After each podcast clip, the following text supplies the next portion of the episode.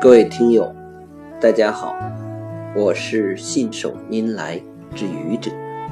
今天是星期六，欢迎收听《愚者扯闲篇》。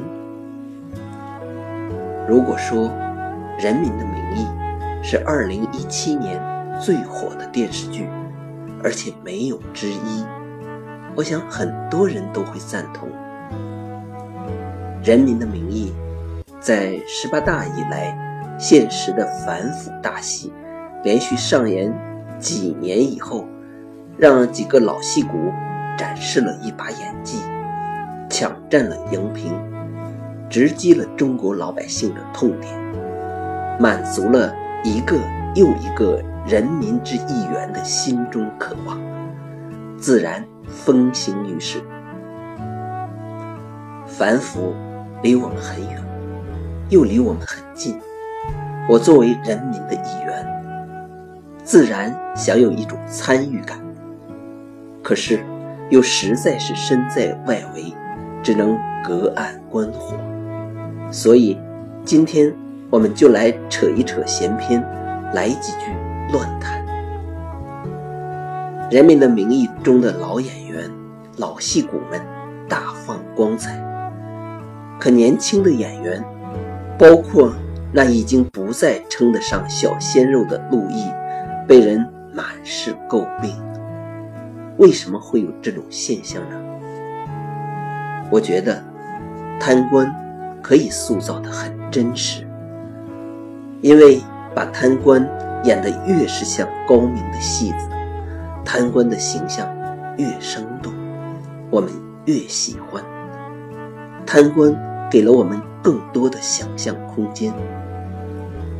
老戏骨们让我们对贪官的想象具象化，是另一种梦想成真。遗憾的是，对于正面人物的塑造，我们在小学时就学到的所谓典型人物塑造理论，为正面人物戴上了面具。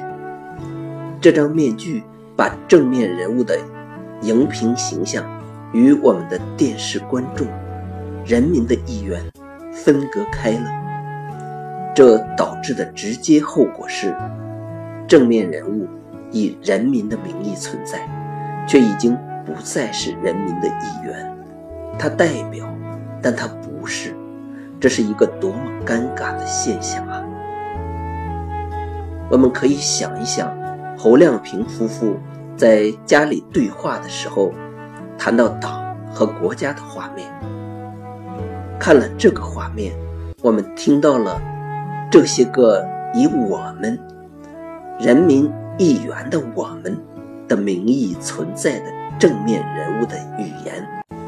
原来这些伟大的正面人物在家里是这样说话的：“了不起呀，你的演技太棒了，棒到我已经无话可说了，棒到。”我只能说你演的太差了。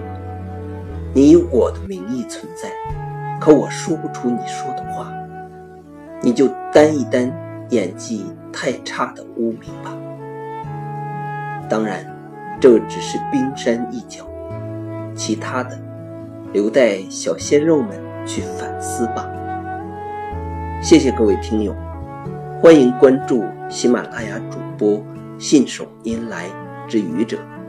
欢迎订阅我的专辑，Hello，每天一个声音。